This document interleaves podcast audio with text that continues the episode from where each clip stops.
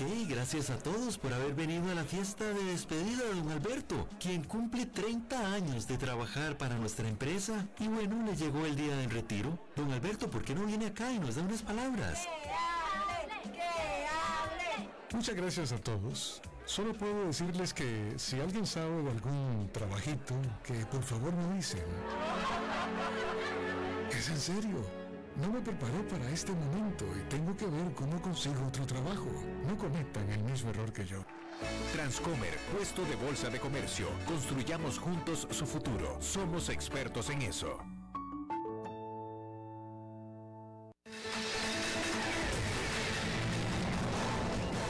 Noticias en nuestra web, crc891.com. Seguimos en Facebook, Instagram y Twitter como CRC891 Radio y en Telegram como Noticias CRC. Más noticias cada hora.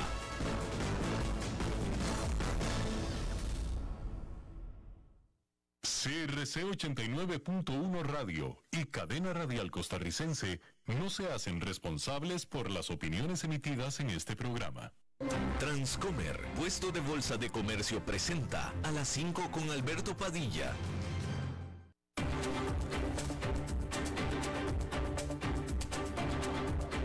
Inicia a las 5 con Alberto Padilla un programa diseñado con el objetivo de llevarte diariamente un tema de actualidad, acompañado siempre de reconocidos editorialistas, de lunes a viernes a las 5 de la tarde por CRC 89.1 Radio, a las 5 con Alberto Padilla.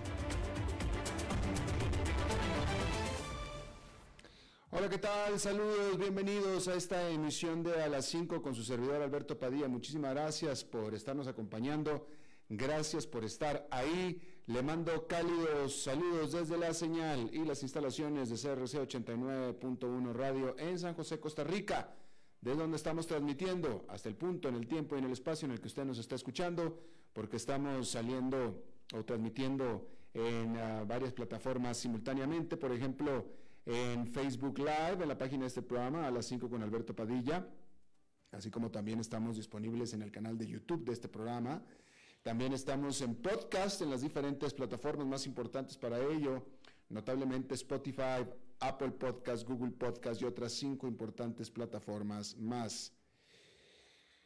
Aquí en Costa Rica este programa que sale en vivo en este momento a las 5 de la tarde se repite todas las noches a las 10 aquí en CRC 89.1 Radio.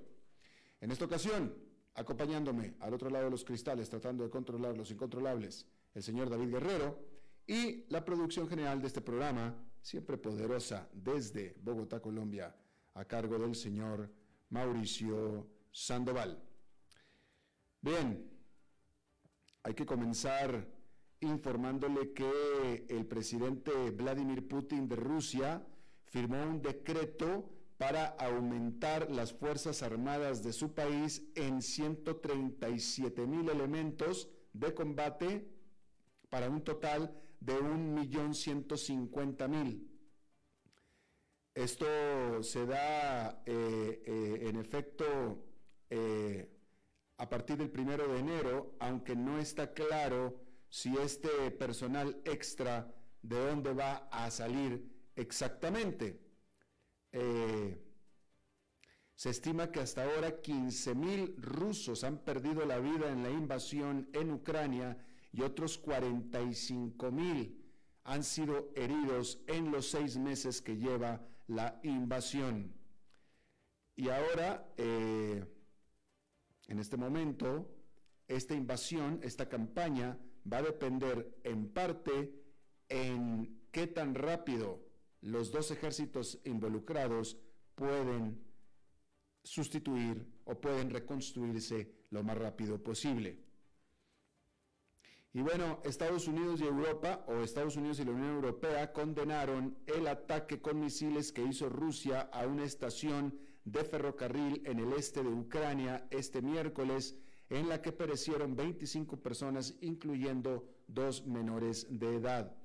El ministro de Defensa de Rusia confirmó el ataque, sin embargo, aseguró que ese ataque fue sobre un tren con personal militar. Un juez federal de los Estados Unidos determinó que el Departamento de Justicia del país debe deliberar una copia redactada de la solicitud que autorizó el allanamiento del hogar personal de Donald Trump en Florida más temprano en este mes. El Departamento de Justicia tiene hasta el mediodía del viernes para publicar este documento, el cual debe contener las razones de por qué los investigadores creen que se estuvo cometiendo un crimen dentro de la residencia del expresidente Trump. El FBI, el Buró Federal de Investigaciones, se llevó cientos de documentos clasificados de la casa privada del expresidente Donald Trump durante este allanamiento. Y bueno, Twitter debe de entregar datos de su revisión interna sobre las cuentas spam y bots dentro de la plataforma y se las debe entregar a Elon Musk. Esto lo determinó un juez del estado de Delaware.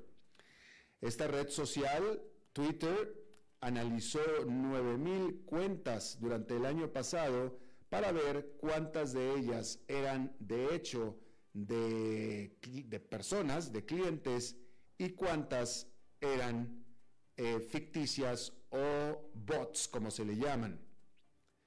Y bueno, los resultados de esta investigación que hizo Twitter, esta investigación interna, deben ser compartidos con Elon Musk. Eh,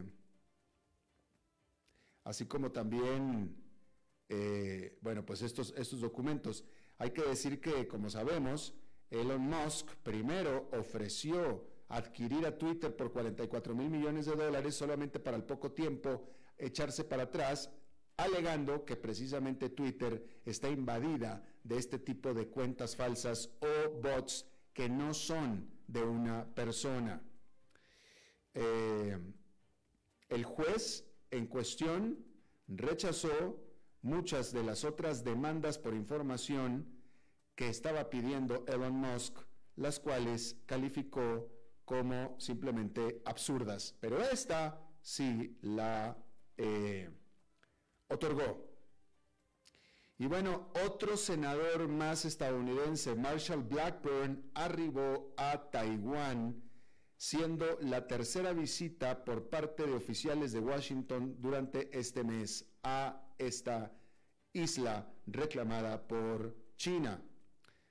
Hay que recordar que la primera en hacerlo fue Nancy Pelosi, que es eh, básicamente la tercera en poder en Washington después del presidente y la vicepresidente. Eh, a partir de entonces, China eh, realizó su más grande ejercicio militar jamás realizado alrededor de Taiwán. Como respuesta, el gobierno de Taiwán propuso el gastar más de 19 mil millones de dólares en defensa durante el próximo año, que es un 15% de incremento sobre su actual presupuesto para esa materia. Y bueno, ¿usted se acuerda de Peloton? De esta empresa Peloton hemos hablado o hablamos mucho de ella. Esta empresa estadounidense que eh, hace, produce eh, equipo de ejercicio para la casa, eh, caminadoras, bicicletas estáticas, etcétera, que tuvo un boom muy importante durante la pandemia, pero ahora reportó una pérdida operativa de 1.200 millones de dólares para el cuarto trimestre, con sus ventas, por supuesto, desplomándose, con la gente ya pudiendo asistir físicamente a los gimnasios o simplemente salir a hacer ejercicio afuera.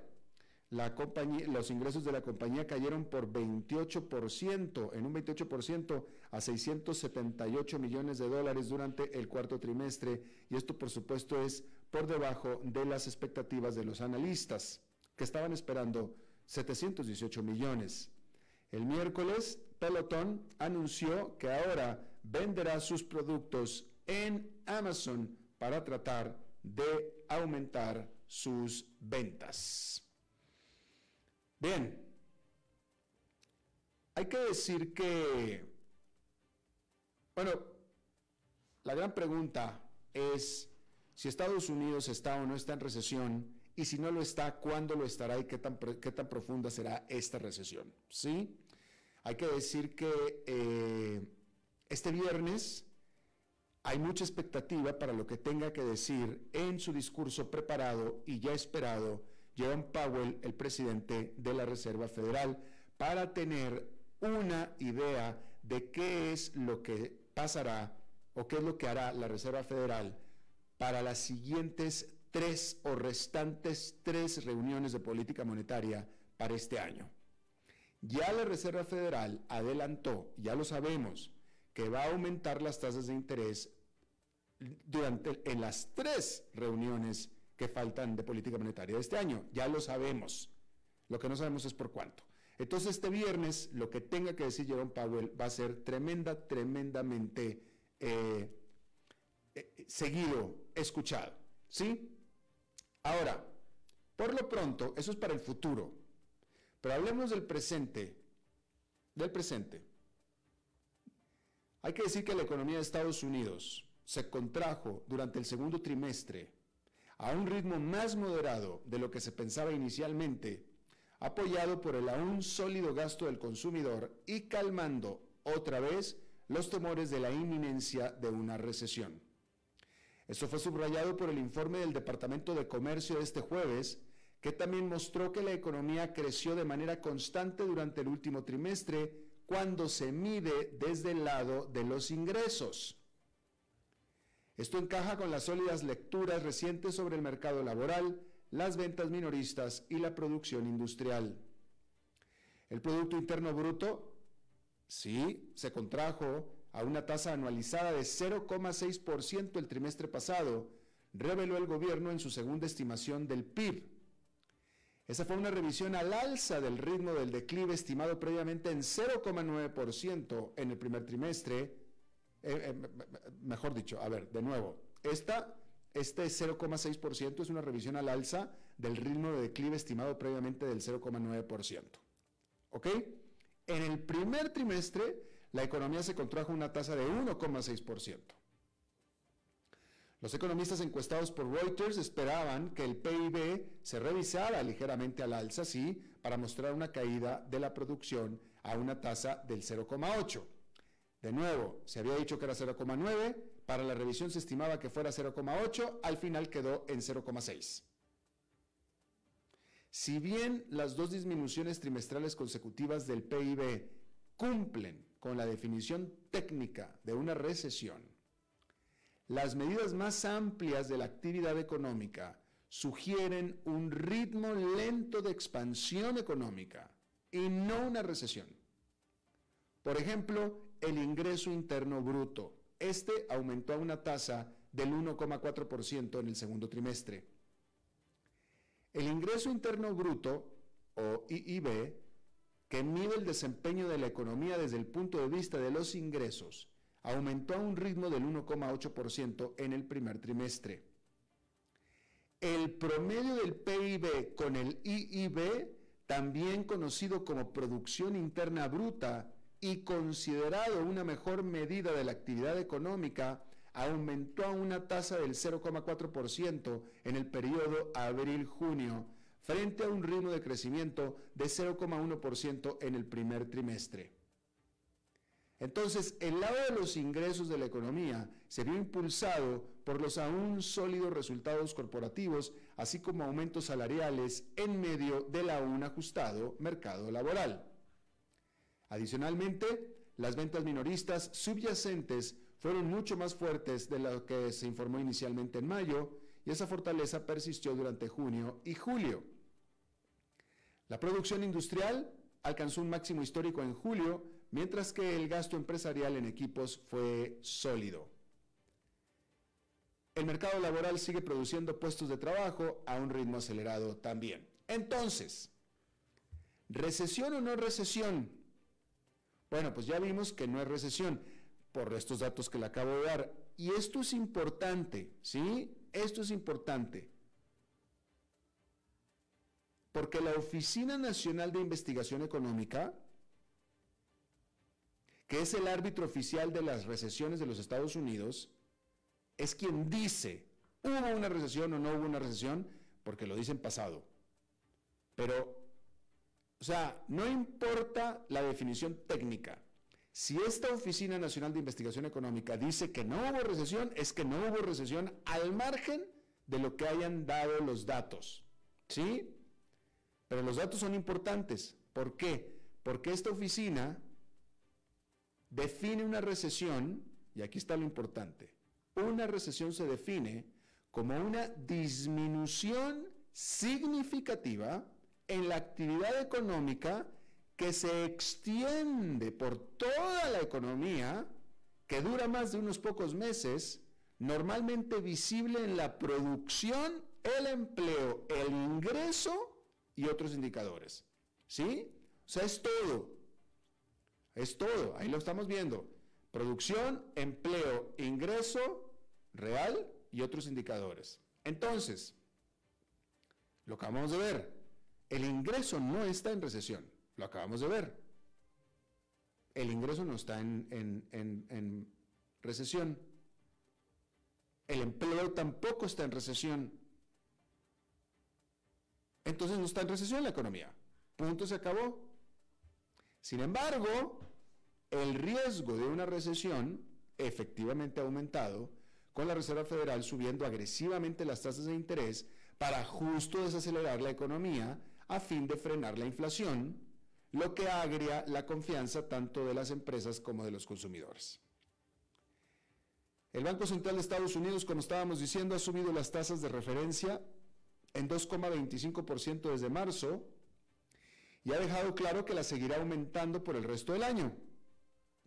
Sabemos, de nuevo, que las aumentará tres veces hasta diciembre, lo que no sabemos es por cuánto, pero al menos será por tres cuartas tres cuartos de punto porcentual, porque serían tres aumentos de 0,25% cada uno para 0,75 en total. Sin embargo, las apuestas son de que los aumentos serán de mucho más que eso. De nuevo, esperemos que mañana haya un poquito más de claridad al respecto. Bueno, cambiando de tema, cuando los consumidores estaban atrapados en sus casas durante las primeras etapas de la pandemia del COVID-19, pues no había muchos lugares para ir a gastar dinero.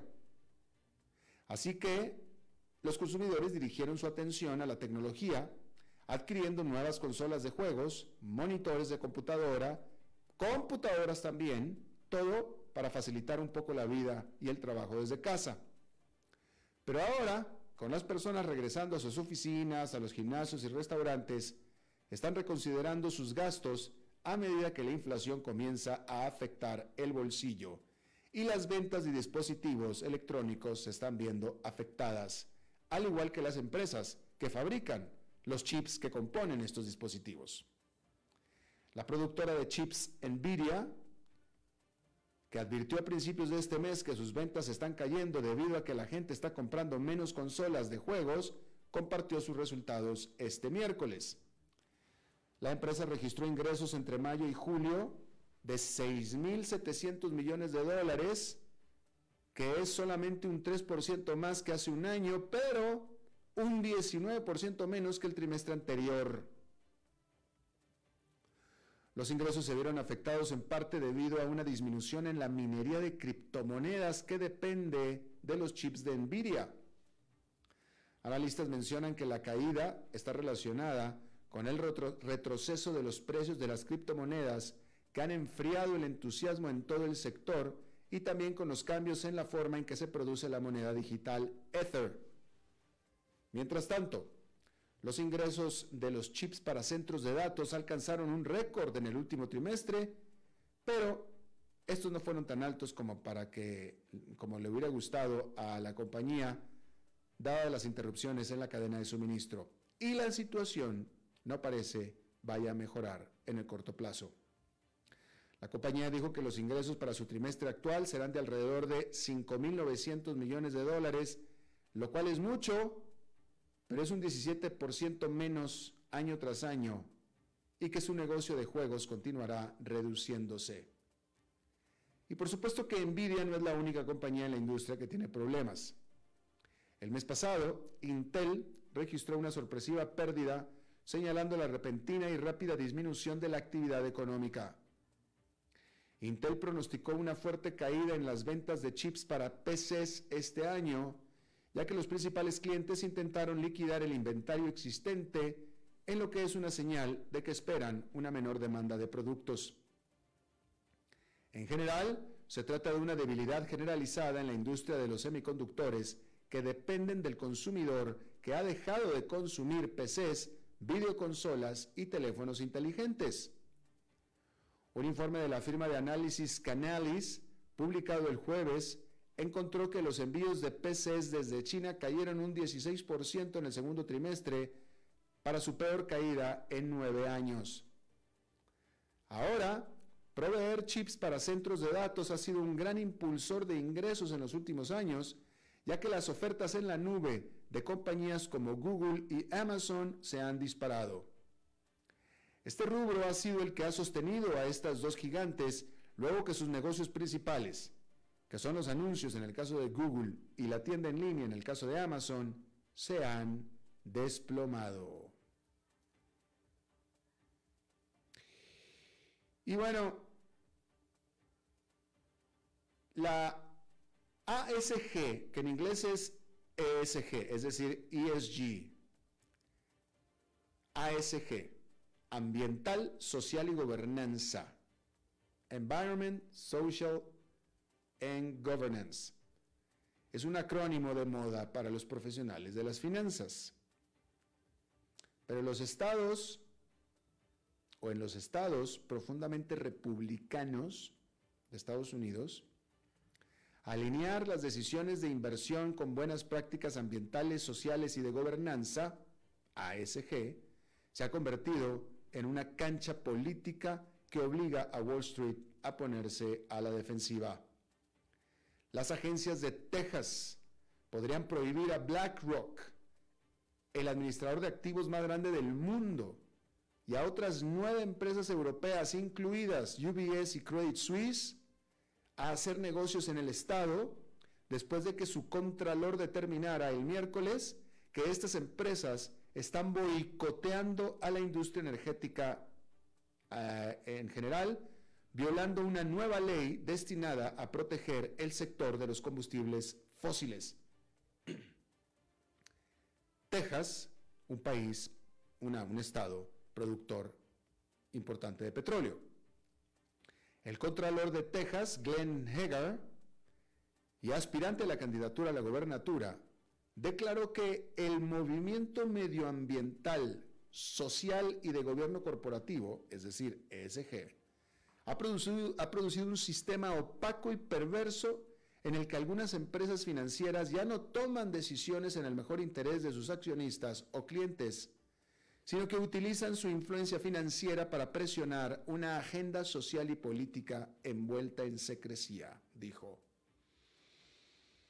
BlackRock, que administra alrededor de 20 mil millones de dólares de fondos públicos en Texas, criticó la decisión de los funcionarios de politizar los fondos de pensiones estatales, lo que según dijo afectará a los rendimientos financieros de los jubilados. Y no solamente es Texas. Esta semana, Florida aprobó una resolución que ordena a los administradores de fondos del Estado que ignoren los factores ESG al tomar decisiones de inversión. Las inversiones ESG han tenido problemas este año ya que muchos fondos tienen mucha exposición a nombres tecnológicos que se han visto muy afectados por el masivo remate del mercado generalizado. Pero muchos inversionistas afirman que no tienen más remedio que considerar cómo las empresas en sus carteras están abordando problemas como la crisis climática, ya que realmente consideran que esto podría tener un gran impacto en los rendimientos futuros. Defender estas decisiones podría volverse más complicado si ESG quedara cada vez más atrapado en las guerras políticas de Estados Unidos. Pero, en términos generales, es poco probable que las empresas cambien de rumbo. A pesar de todo, queda claro que ESG llegó para quedarse. Y bueno, ayer estuvimos hablando de este plan de condonación de préstamos estudiantiles del presidente Joe Biden. Aquí estuvo el señor enfadado, muy enfadado, hablando al respecto. Eh, la gran crítica, esta es una condonación de créditos que el gobierno de Estados Unidos está dando a decenas de millones de estadounidenses para que todos los estadounidenses lo paguen. Sí, es una condonación a varios millones que va sobre el erario y el erario pues lo pagan todos. Y esa es la crítica que tiene esta decisión. Entonces, como decíamos, este plan es un gran alivio para millones de estadounidenses que se están ahogando en deudas. Pero ¿qué significará entonces realmente para la economía general en este momento en que los políticos están perdiendo el sueño por la alta inflación? Bueno, Biden anunció el miércoles que su administración perdonará 10 mil dólares a los prestatarios que ganen menos de 125 mil dólares por año. Los graduados de bajos ingresos que fueron a la universidad con becas federales recibirán hasta 20 mil dólares. Entonces este alivio le dará a decenas de millones de prestatarios un respiro en este momento en el que el costo de la vida es tan tan alto, tan disparado. Dicho esto, la cancelación de la deuda estudiantil se combina con un plan para levantar el congelamiento de los pagos de la deuda estudiantil federal a partir de enero del 2023. Y eso significa que muchos estadounidenses que no han tenido que pagar préstamos estudiantiles durante o desde marzo del 2020 tendrán que comenzar a hacerlo, por lo tanto, dañando sus presupuestos personales. Según los economistas en general, esta combinación de políticas significa que el impacto general en la economía y los precios será en realidad mínimo. Moody's Analytics afirma que el final de la moratoria pesará sobre el crecimiento y la inflación, mientras que la condonación de la deuda respaldará el crecimiento y la, y la inflación. Moody's estima que el impacto combinado reducirá el PIB real en 2023 en 0,05 puntos porcentuales. Reducirá el desempleo en 0,2 puntos porcentuales.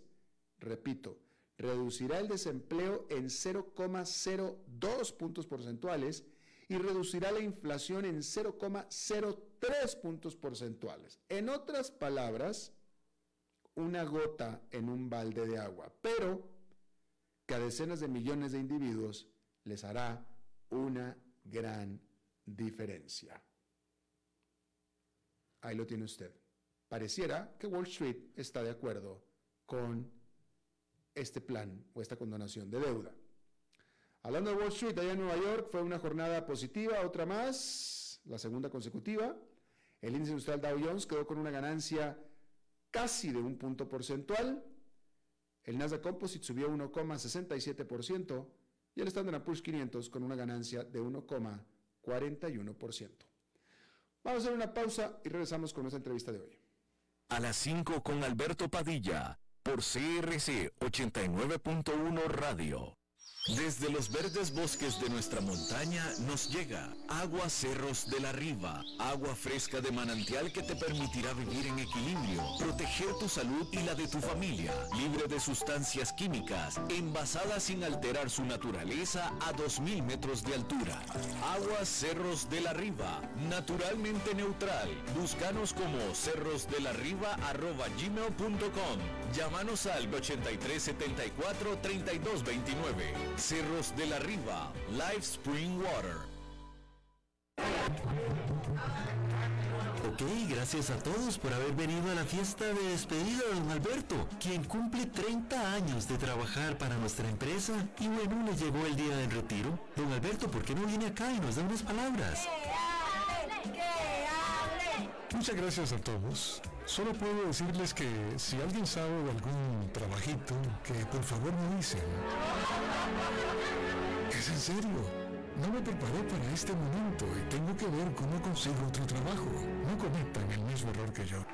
Transcomer, puesto de bolsa de comercio. Construyamos juntos su futuro. Somos expertos en eso.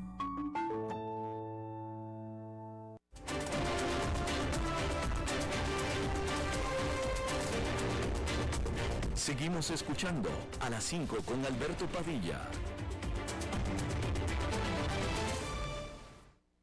Continuar con nosotros. Eh, este es un tema, eh, el que vamos a tocar enseguida, eh, muy, muy interesante. A mí me parece clave, me parece sumamente importante. A ver si podemos entender un poco qué es lo que está pasando con esta una nueva ola. A mí me parece el fenómeno reciente de eh, cómo una gran cantidad de personas, masas enteras de personas, eh, se, creen, se, eh, adoptan creencias y posiciones con respecto a asuntos que no pueden probar, ¿no? O sea, no sé, por ejemplo, dos casos así que me vienen a la mente inmediatamente la eh, elección eh, pasada de Estados Unidos, donde Donald Trump perdió, pero que sin embargo existe la narrativa de que le robaron la, elección, donde no hay una sola prueba de que le robaron la elección, no hay una prueba, no existen las pruebas y sin embargo gran cantidad de gente está segura, convencida de que le robaron la, la elección con todo que no lo pueden probar y no hay pruebas, pero aún así están convencidas y otra, por ejemplo, es con el asunto de la COVID-19 y las vacunas, ¿no? Los antivacunas, por ejemplo. Están convencidos de que las vacunas son una farsa, no existen, no, no, no, no, no son buenas, etcétera, son una manipulación, pero tampoco lo pueden probar. Pero sin embargo están convencidos. Yo en lo personal nunca había visto eso. O sea, lo único, en la única instancia en la que yo he visto algo así era en la religión, ¿no? Acuérdense que la religión es un acto de fe. O sea, nosotros elegimos creerlo, no lo podemos probar, pero hasta ahí era donde yo llegaba en este asunto, ¿no? De tal manera que, pues en un mundo ideal, pues las personas racionales, que supuestamente somos todos, al encontrarnos con nueva información sobre lo que nosotros creemos, nosotros creemos una cosa, pero si nos traen una nueva información con pruebas que contradicen estas creencias, pues en teoría tendríamos que evaluar y creer lo que sí podemos tocar y ver. ¿No? Pero sin embargo no es así. No es así. Entonces, yo quiero preguntarle a nuestro invitado de hoy, a ver si nos puede explicar un poquito qué es lo que pasa. Carlos Sánchez, él es estudioso de estos temas, él es escritor, conferencista, ha estudiado, ha escrito varios libros al respecto, entre ellos Vicio y, Deshogar, Vicio y Desógate, Despierta ya, él ha sido estudioso eh, del cerebro y cómo comprenderlo, cómo explorarlo, cómo conquistarlo, Carlos, muchísimas gracias por estar con nosotros. A ti muchas gracias por la invitación. Carlos, ¿qué, está pasando? ¿Sí me escuchas? Sí, ya te escucho bien. Muy bien, perfecto. ¿Qué está pasando, Carlos? ¿Por qué está pasando esto en estos momentos? ¿Qué, qué, por qué gente racional le enseñan las pruebas, le haces entender que las pruebas no existen y aún así se aferran a sus creencias en ese sentido?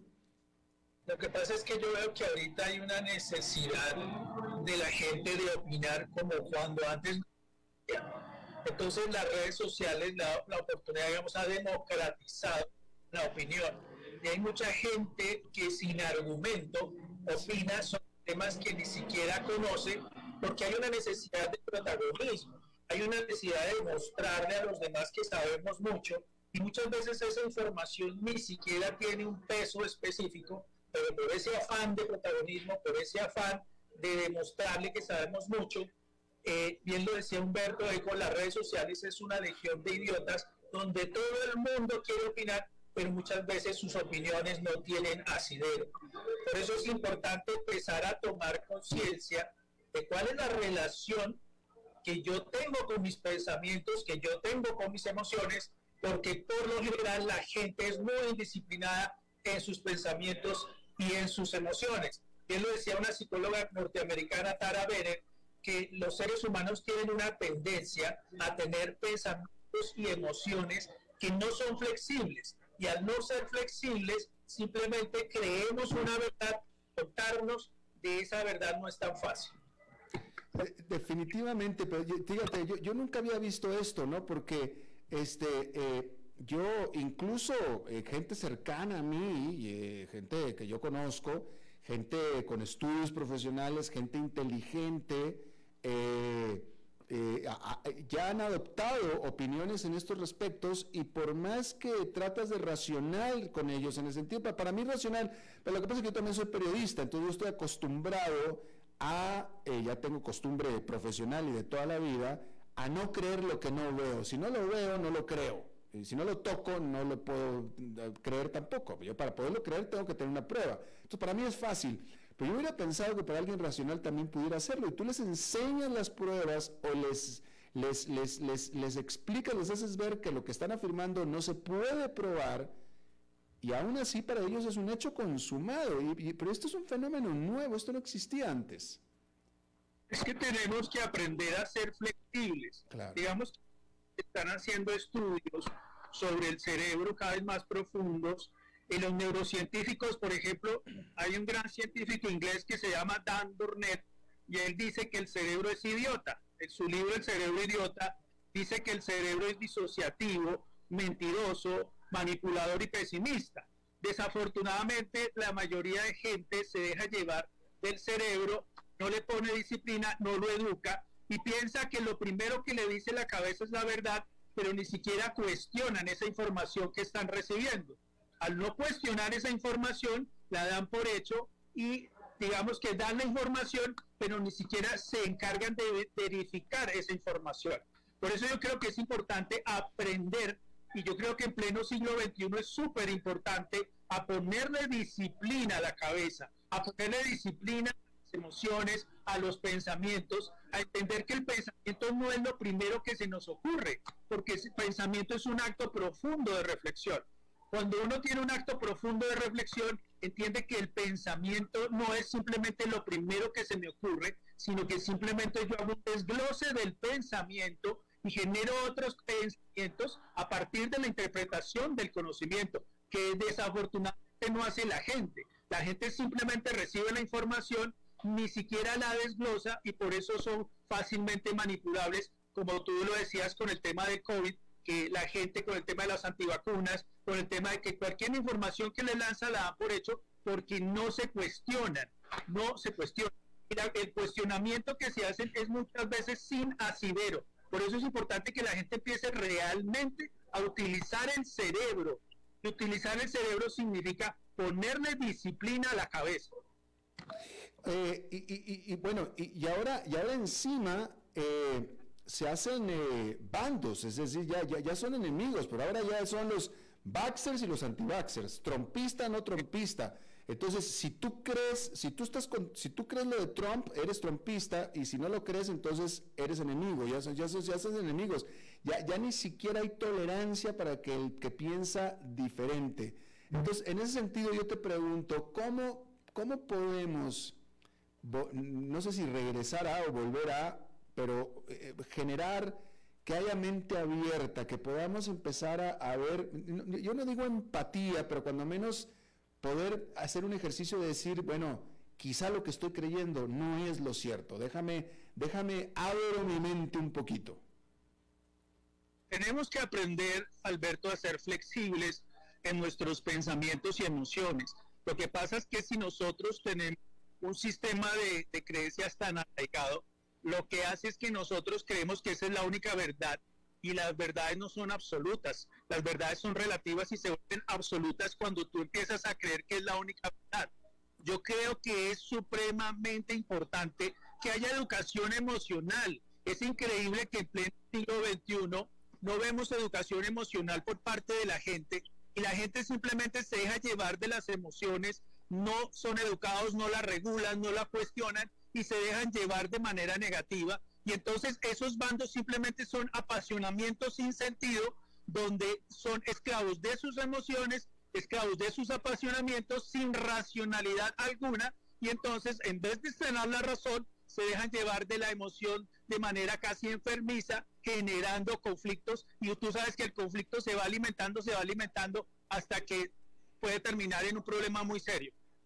¿Cómo? Y, dime una cosa, déjame te lo pregunto yo de, acá de eh, eh, algo que a lo mejor me pasa a mí en lo personal. Es decir, eh, en el caso, de, por ejemplo, de los trompistas, pero en el caso de los Trump, de, Trump, por ejemplo, este, claramente no hay pruebas de que hubo una, de que, de que, de que se robaron la elección, ¿no? Y sin embargo hay grandes masas de personas que piensan y que están seguras que se lo robaron, a pesar de que no lo pueden probar. No lo pueden probar, punto se acabó. Entonces ya automáticamente a mí me sucede, eh, tengo que decirlo, Carlos, que yo ya les pierdo el respeto, porque ya, ya, para mí ya les pierdo el respeto, porque pues para mí son necios, que, que, que si no lo pueden probar, ¿cómo es posible que entonces lo estén asegurando de esa manera? Entonces también ¿cómo, cómo, cómo poder tolerar a nosotros a alguien así? Y lo mismo, y lo mismo pudiera decir en, el, en, el, en América Latina, bueno, en fin, no voy a decir más, más casos, pero, pero eh, ¿cómo, ¿cómo, poder lograr esa empatía de, de gente que sabe perfectamente a alguien que, que, que, de nuevo, que no hay, no hay pruebas, no lo puedes probar, ¿cómo es posible que lo creas así? Mira, yo te digo, por más empatía que haya, ese tipo de personas no lo va a entender porque están cerrados de la cabeza. Mm. Entonces son discusiones bizantinas, discusiones que se pierden. Entonces yo prefiero ignorar, porque es mejor ignorar, porque frente a ese tipo de, personas que no saben ni siquiera qué es lo que están pensando, sino que son borregos que se dejan llevar de la información de manera apasionada, pero información falsa, porque acuérdate que una noticia mil veces dicha mentirosas termina siendo verdad. Y la gente no, no, no, no analiza, no cuestiona, no investiga. Como tú lo decías muy bien, los periodistas somos investigadores natos y nos encanta la investigación y nos encanta buscar y escudriñar la información, cosa que no hace la mayoría de gente desafortunadamente. Y ese tipo de personas son discusiones que se pierden. Entonces yo opto por ignorar, porque pues para qué me voy a desgastar con discusiones, por ejemplo, como uno ve en Twitter, de personas que simplemente que creen que tienen la verdad y no la tienen, pero yo no me pongo a perder el tiempo pensando con ellos, debatiendo con ellos, porque ahí vamos a perder la discusión y ahí no tiene sentido, porque es mejor utilizar bien la inteligencia con personas que le nutran a uno, que lo nutran, que le enseñen. Y la idea es que la gente ojalá salgan de esta ignorancia tan atrevida en la que viven. De acuerdo, pero ¿cómo lograr un acercamiento? ¿Cómo, cómo, cómo, cómo podemos platicar? ¿Cómo podemos respetarnos y, eh, eh, y, aguantarnos mutuamente? Porque ahora eso no se está dando.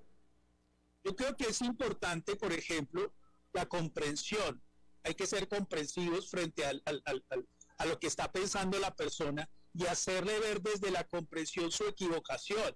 Digamos que el que tiene la verdad siempre, muchas veces cuando tú le quieres decir algo, que tú le quieres hacer ver la realidad, está cerrado la cabeza, es muy difícil y entonces se convierte en un conflicto permanente y entonces para mí ese tipo de personas son personas tóxicas. A las personas tóxicas creo, y te lo reitero como te lo dije ahora, es importante aprender a entenderlas porque esa es su visión de la vida, es la manera en que ellos piensan eh, pero no compartir, yo no puedo compartir con ese tipo de personas porque es muy difícil, porque fíjate que cuando alguien habla algo y es algo absurdo. Por ejemplo, cuando alguien se equivoca, como hace poco pasó con la vicepresidenta de Colombia que tuvo un lapsus lingüe, y una vez se le dieron encima cuando Iván Duque, como si todos no nos equivocáramos. Hay una necesidad de atacar al otro enfermiza en donde se perdió el respeto. Yo creo que hay que empezar de verdad a que desde los pequeñitos empiecen a enseñarles en los colegios el valor del respeto, el valor de la solidaridad,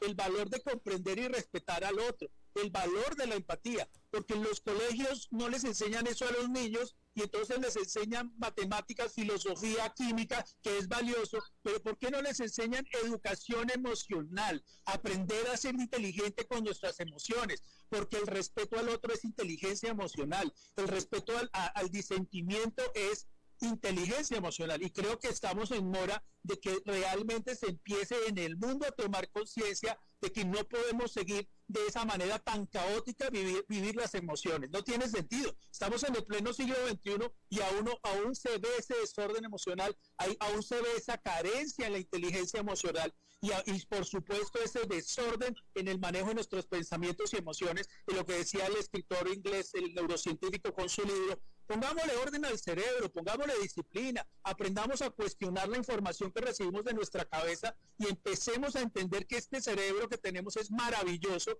y que hay que aprender a nutrirlo con conocimiento, porque el cerebro se alimenta del conocimiento. Mira qué interesante que, tocaste el tema de inteligencia emocional. Carlos, eh, eh, ¿tú propondrías que esta inteligencia emocional se enseñara en las escuelas? Y te pregunto por las escuelas porque la inteligencia emocional, como tú lo estabas diciendo, es algo que se ve muy poco y hay muchísimos padres de familia, muchísimos, que no tienen inteligencia emocional y por lo tanto no se la pueden transmitir a sus hijos. Así es. Así es, muy cierto. Y uno ve, por ejemplo, cuando yo doy conferencias en los colegios, los niños me preguntan y, dicen, pero ¿por qué en el colegio no me enseñan por qué tengo miedo? ¿Por qué no me enseñan qué es la ansiedad?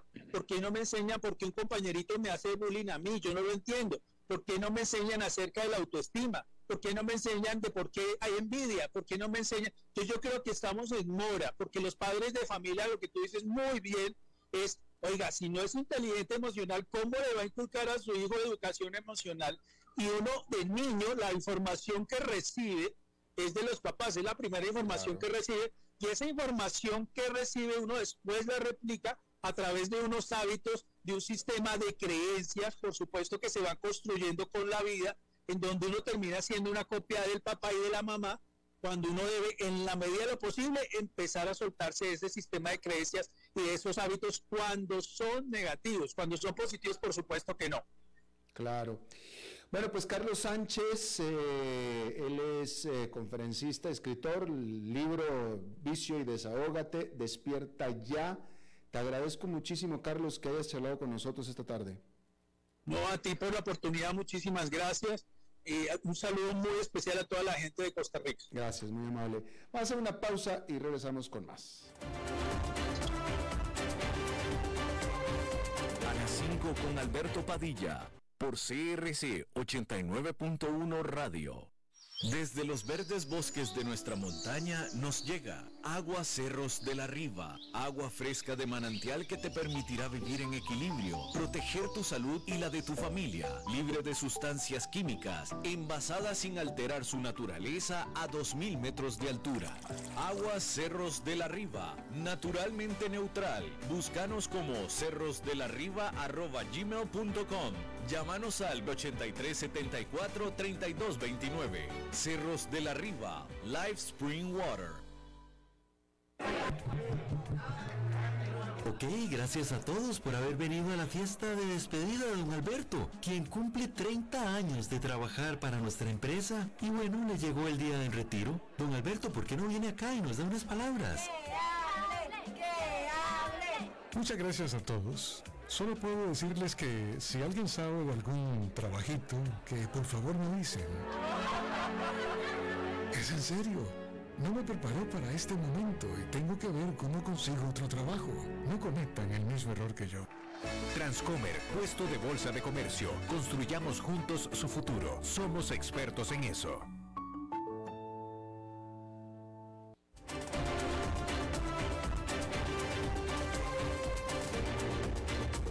Seguimos escuchando a las 5 con Alberto Padilla.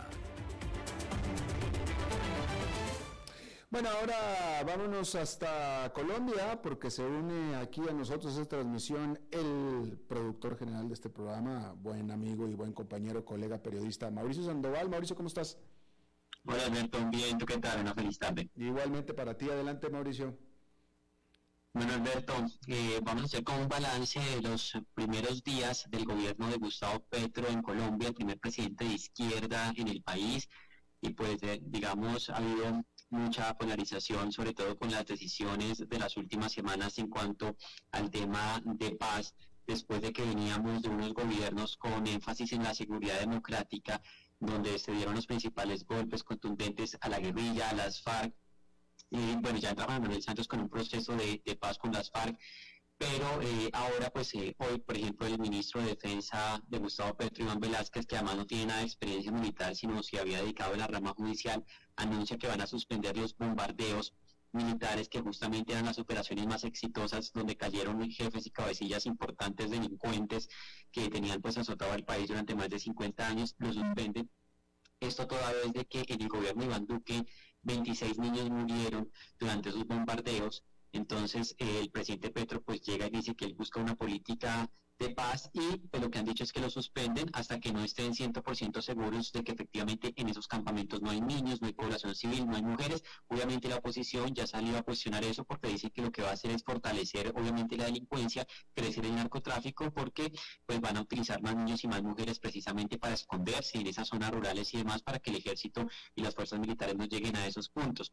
También anunció que reanudará las conversaciones con el ELN, que es la otra guerrilla fuerte que queda en Colombia, que se venía adelantando también en el gobierno de Iván Duque en Cuba, igual que con las FARC, pero luego de un atentado donde murieron más de 20 cadetes de, la policía y del ejército, pues eh, el gobierno suspendió en ese momento los diálogos, Petro lo reanuda sin ninguna condición para los terroristas. Entonces también pues otra crítica por parte del uribismo y de la oposición, porque eh, pues claro, siempre estos procesos eran con condicionamiento, que no volvieran a secuestrar, que no volvieran a delinquir, eh, pero no, aquí van a la mesa sin ningún sin ninguna condición, así que ellos pueden seguir robando, secuestrando, haciendo lo que se les dé la gana y ahora van a suspender los bombardeos. También pues se ha dicho que el gobierno Petro no va a utilizar la fumigación aérea con glifosato para erradicar los cultivos ilícitos, entonces prácticamente pues hay digamos una, un desacuerdo allí con estas políticas nuevas del presidente en cuanto a la paz porque dicen que antes va a fortalecer a los grupos criminales y que esperan que más bien durante estos días solo ha hecho anuncios precisamente para ellos y no para el, a los colombianos de bien, digamos así, a los trabajadores. También suspendió las órdenes de captura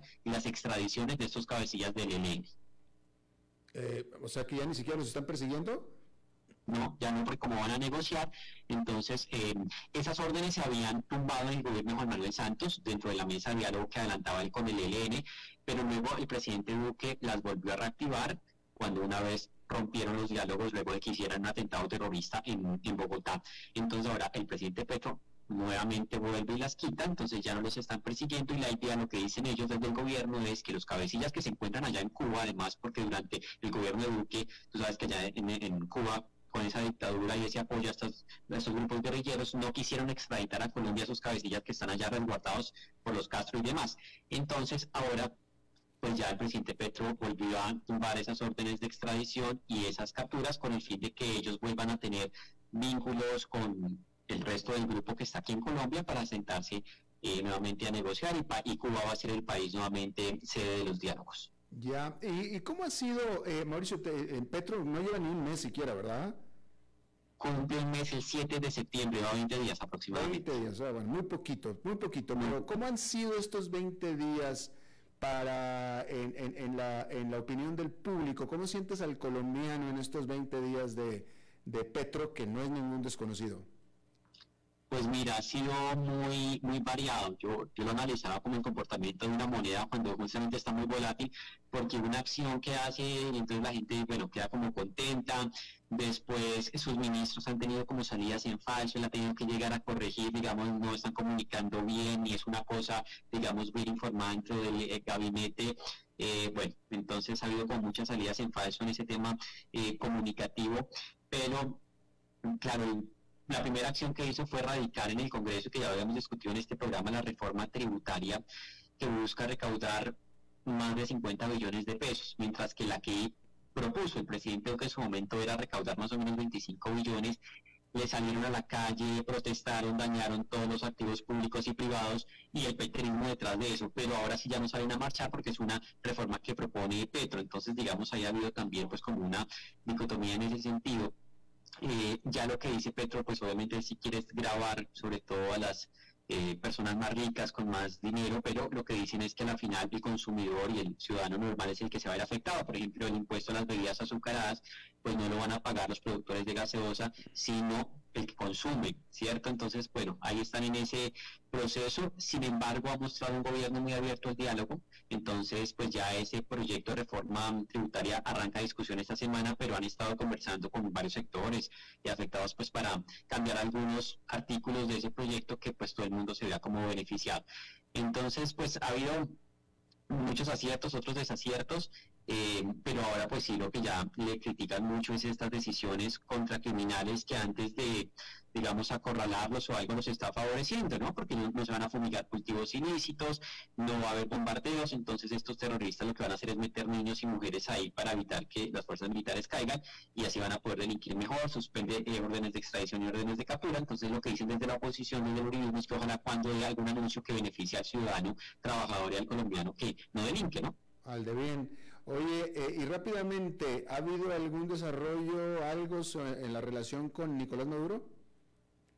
Sí, ya para cerrar iba a ir justamente a, a ese tema, una de las primeras también tareas y directrices que dio el presidente Petro una vez se posesionó era justamente recuperar y restablecer esas relaciones comerciales. Venezuela es el segundo socio comercial más importante después de Estados Unidos. Obviamente se han perdido ventas y, mucho dinero, pero pues digamos los gobiernos anteriores siempre fueron muy enfáticos en rechazar ese régimen tanto de Chávez como de Maduro. Pero el presidente Petro inmediatamente se posesionó reactivó eso, ya nombró embajador, esta semana se posesionó, que es Armando Benedetti, un ex congresista, quien le dicen acá como un lagarto más o menos porque ha estado en todos los gobiernos, apoyó la reelección de Uribe, ahora es súper antirimista, apoyó a Juan Manuel Santos con la paz, eh, bueno, con Duque sí no estuvo y ahora está con Petro, entonces digamos, pues lo catalogan ahí como un, como un lagarto, pero ya va a ser nuevo embajador, ya se posicionó, Maduro aceptó eh, el nombramiento de Benedetti, entonces ya viaja a Caracas en los próximos días. La primera misión es ir a mirar cómo están las casas, los consulados, porque eso obviamente ya están vueltos nada, la cogieron gente para hospedarse allí de manera ilegal, no tiene vídeos, nada, muchas es la embajada. Entonces la primera tarea es ir a mirar cómo están allá esas plantas físicas para poder reactivar pues, relaciones diplomáticas y comerciales lo antes posible. Interesante. Eh, Mauricio Sandoval, muchísimas gracias por este reporte. Gracias a ti, Alberto. Un saludo a toda la audiencia. Gracias, igual para ti, Mauricio Sandoval, productor general de este programa desde Colombia. Bueno, eso es todo lo que tenemos por esta emisión. Muchísimas gracias por habernos acompañado. Espero que termine su día en buena nota, en buen tono. Y nosotros nos reencontramos en 23, en 23 horas. Que la pasen muy bien. A las 5 con Alberto Padilla fue traído a ustedes por Transcomer, puesto de bolsa de comercio. Construyamos juntos su futuro. Somos expertos en eso. Nos amaremos tanto que el amor. Coopeande presenta Alberto Plaza, Tour 35 años. Polvo de estrellas. Sábado 10 de septiembre.